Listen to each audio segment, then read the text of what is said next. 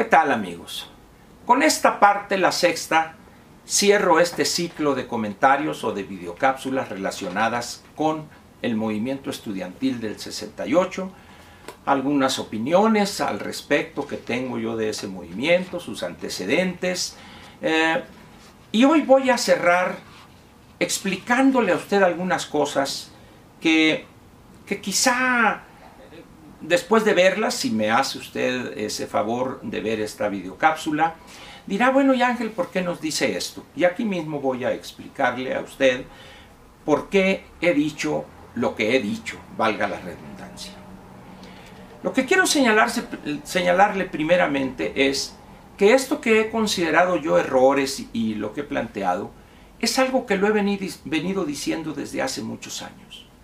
Quienes me conocen quienes han convivido, que convivieron conmigo en el movimiento y hemos mantenido una estrechísima amistad desde esos, ah, desde hace 50 años e incluso un poco más, saben perfectamente que es verdad lo que estoy diciendo.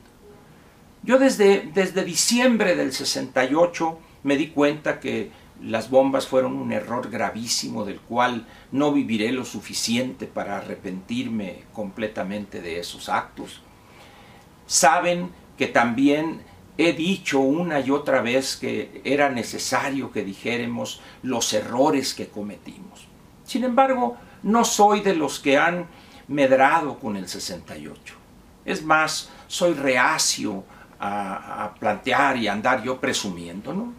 Cuando yo decidí salir del medio estudiantil y dedicarme a otra cosa, irme al campo, a organizar campesinos, etcétera, y, luego ya después de salir de Lecumberri en mi vida profesional, me he dedicado a formar empresas relacionadas con la agroindustria, con la industria, evaluación de proyectos grandes, agropecuarios, etc. Y, con una marcada intención de relación con el campo mexicano.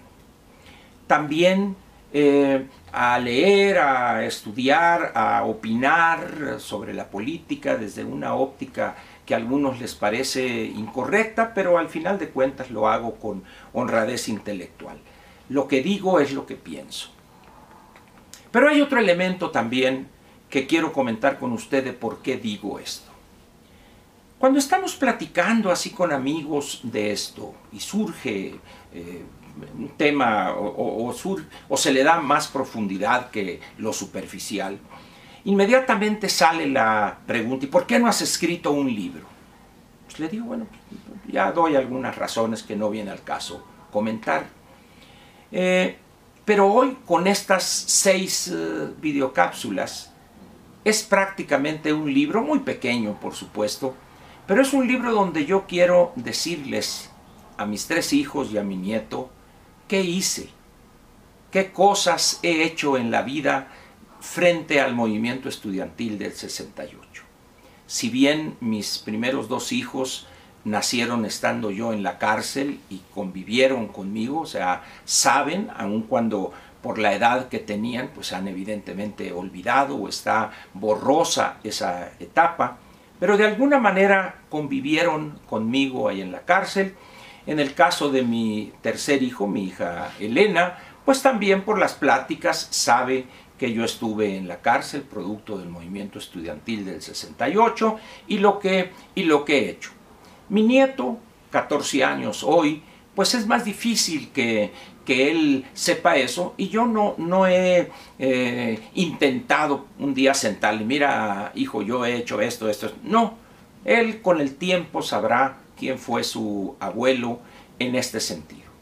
Entonces, esta, estas cápsulas tienen por objeto dejarles a ellos una explicación, vamos a decirlo, en torno a mi participación en el movimiento estudiantil de 1968. También esta cuestión de los años que estuve preso y los cuales me sirvieron muchísimo. Eh, aquí sí, ante una pregunta que me hizo alguien en estos días, de si me había marcado el 68 a mí. No, y lo que le contesté es, después de esa negativa, era que lo que sí me había marcado era los tres años, diez meses, cuatro días en Lecumberri. Eso sí me marcó. convivir con presos, muchos de ellos inocentes, otros muchos culpables, pero como solíamos decir allá, yo les decía, señores, es que aquí esto parece hospital. ¿Por qué, profesor? Me decían, era profesor yo ahí en el centro escolar Venustiano Carranza, y le decían, es que tal parece que aquí en Lecumberri eh, estábamos, recuerde usted, en, en, puros presos comunes. Yo nunca quise ir, desde que llegué yo dije, yo no quiero irme a crujida de presos políticos. Entonces les decía yo que parece que aquí yo soy el único pendejo. ¿Por qué? Porque yo sí aceptaba por qué estaba. Cuando me preguntaban, decía, bueno, pues yo quise tumbar al gobierno y fracasé, por eso estoy aquí. Por eso estoy aquí, lo decía. Pero le digo, ustedes son puros achacosos que me achacan un fraude, me achacan esto, que me achacan esto. Es decir, le digo, son ustedes puros achacosos. Me sucedieron cosas muy, muy chistosas. Había un señor, creo que por la edad ya debe haber fallecido, entonces no diré una infidencia. Eh, don Carlitos compartíamos eh, dormitorio, estábamos donde estábamos los maestros de la escuela, y él era maestro de inglés y yo era maestro de matemáticas ahí en Lecumberri, en la escuela esta que le mencioné. Entonces él no estaba convencido de que yo estuviera ahí por razones políticas.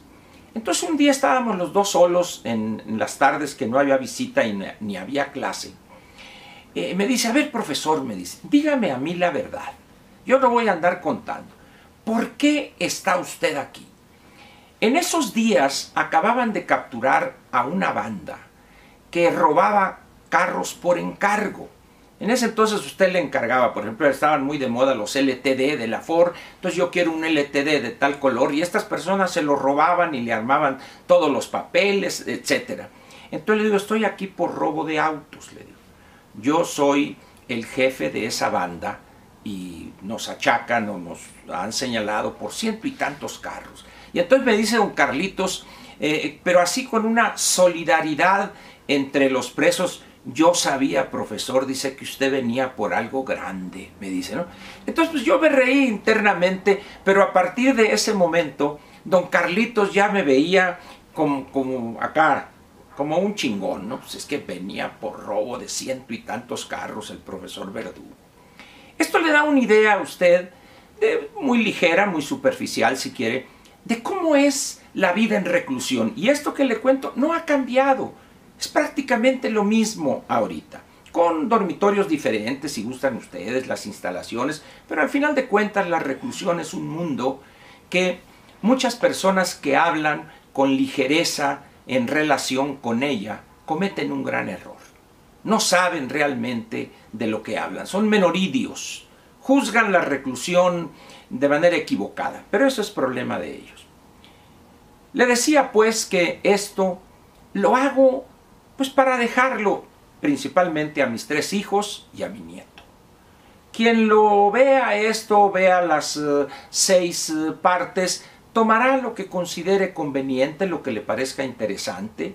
Si en un determinado momento piensa que son puras mentiras, respeto su punto de vista. Pero créame, de todo lo que he dicho aquí, estoy convencido en, la totalidad lo viví. Yo soy, no soy el único, por supuesto, pero fuimos muy pocos los del CNH, los del Consejo Nacional de Huelga, que estuvimos desde el primer día, desde el primer día hasta el último día, el 2 de diciembre. Somos pocos hoy, algunos estuvieron, pero por desgracia ya fallecieron, ya no están aquí. He dicho también que la Escuela de Física, la Superior de Física y Matemáticas, fue donde sesionaba el Consejo los primeros casi 35, 38 días. Perdimos la votación también para cambiarnos a ciudad universitaria y a los 4 o 5 días, pum, le entra el ejército ahí. Pero quiero decir que Gilberto en este librito que le menciono, eh, ahí también lo reconoce habla, dice, la Escuela Superior de Física y Matemáticas, una escuela pequeña pero bien, pero bien organizada. Fue la sede durante estos primeros meses del Consejo Nacional de Huelga. La Escuela de Física y Matemáticas, no obstante su pequeñez, su tamaño, tenía un dirigente de estatura increíble, Raúl Álvarez Garín. Por él, por su visión, por sus ideas y sus propuestas y su personalidad, un líder nato, es que la Escuela Superior de Física y Matemáticas fue la sede del Consejo Nacional de Huelga. Quizá esté mal que lo diga, pero los tres papelitos que tenían cada una de las escuelas que entraban al Consejo, yo se los daba, yo los firmaba. Me pasó una anécdota, me encontré en una ocasión en X lugar a Carlos Marín. Y cuando la persona que nos estaba ahí, que estábamos juntos eh, con él, me dice, a ver, polemice don Ángel con Carlos Marín. Y le digo, señor, yo no puedo polemizar con Carlos porque yo era el que le daba su papelito para que entrara al Consejo Nacional de Huelga en 1968. Carlos Marín junto con Socorro Díaz eran los representantes de la Escuela de Periodismo Carlos Septién. Y en ese momento Carlos se me abalanza y me dice, verdugo hermano.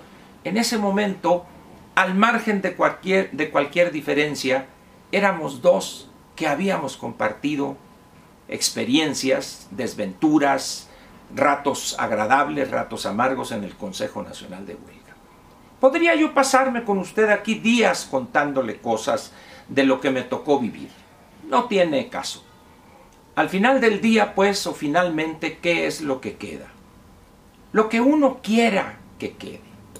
El movimiento del 68 lo hicimos cientos de miles de estudiantes y profesores, artistas, etc. Pero el verdadero héroe, la columna vertebral del movimiento fueron esos miles y miles de estudiantes anónimos, de esos que boteaban, esos que iban a los mercados públicos y hacían mítines relámpago, esos que iban desde las seis, seis y media de la mañana a su escuela y tomar volantes, tomar botes e irse a subirse a un camión, a un trolebús, ellos fueron los héroes verdaderos, los héroes reales que, que le dieron forma a esa gran fiesta estudiantil que fueron los cuatro meses del movimiento estudiantil de 1968. Por eso a mí me parece una falta de honradez intelectual querer subirnos lo que hicieron los dirigentes. No, lo poco que pudimos hacer cuando no estábamos cometiendo errores fue gracias a esos cientos de miles o decenas de miles, si quiere ponerlo eh, menos exagerado, pues por llamarle de alguna manera. Esos brigadistas, esos estudiantes anónimos, esos que, que no necesitaban que el dirigente o que el delegado ante el CNH estuviera ahí, ellos entendían perfectamente qué tenían que hacer salir a explicarle a, la población de la Ciudad de México y también en otras ciudades, hablo de la Ciudad de México porque aquí estaba yo, aquí vivía, en ese entonces y ahora también. Ellos sabían que tenían que explicarle con sus palabras. Muchachos que jamás se pararon a hablar en una asamblea, se comportaban como unos verdaderos tribunos en un mercado público. Daban argumentos, invitaban a la gente a cooperar. Esos fueron los grandes héroes y hoy excepción hecha de una mención que hizo creo que Carlos Push hace unos días, los demás los ignoran. Tal parece pues que el movimiento del 68 lo hicieron, lo fortalecieron, lo etcétera, 220, 230 dirigentes que integraban el Consejo Nacional de Huelga. Nada más alejado de la verdad. A esos les debemos nosotros un reconocimiento público de los errores que cometimos al frente de ese movimiento. Y a las nuevas generaciones, a los que hoy tienen a algunos que se han prestado a ese juego perverso en un pedestal, a esos también hay que decirles, no, señores, no idolatren a alguien, no idealicen a alguien. Somos, fuimos y somos humanos que cometimos y cometemos errores. Algunos y casi puedo decir que todos de manera bien intencionada. Eso de que manejaban el consejo y que la y los comunistas y que la CIA, esas son tonterías. Eso es no tener idea de la fortaleza, de la amplitud que tuvo el movimiento estudiantil de 1968. Quien ve a la agentes de la CIA y a provocadores, flaco favor le hace a esos miles y miles de brigadistas anónimos, de esos jóvenes que enfrentaban todo, no sabían si los iban a golpear los granaderos o los iban a capturar y llevarlos al mismo Lecumberri o a los separos en el servicio secreto. Esos fueron, repito, los verdaderos héroes y nadie hoy los recuerda y los ha puesto en el lugar que deberían estar, en el primer lugar, en ese pedestal donde hay oportunistas arriba al frente, esos hay que quitarlos. En todo caso, si queremos rendirle homenaje a alguien que verdaderamente representa el movimiento, pongamos ahí en vez del soldado desconocido, pongamos al brigadista desconocido. Porque esos fueron los verdaderos héroes, los que hicieron el movimiento. Y es lamentable, pues, que andemos peleándonos y que tú policía, que tú provocador y que yo acá. Esos son gente, personas menores. Los que sí tenían estatura para enfrentarse, para salir a decir lo que había que hacer, eran los brigadistas anónimos. Termino pues repitiéndole a usted la razón principal por lo cual hago esto. Esto es una especie de regalo póstumo, ya a mi edad, pues uno está hoy, pero quizá mañana no esté. Entonces esto se lo dejo a mis tres hijos y a mi nieto. Muchas gracias.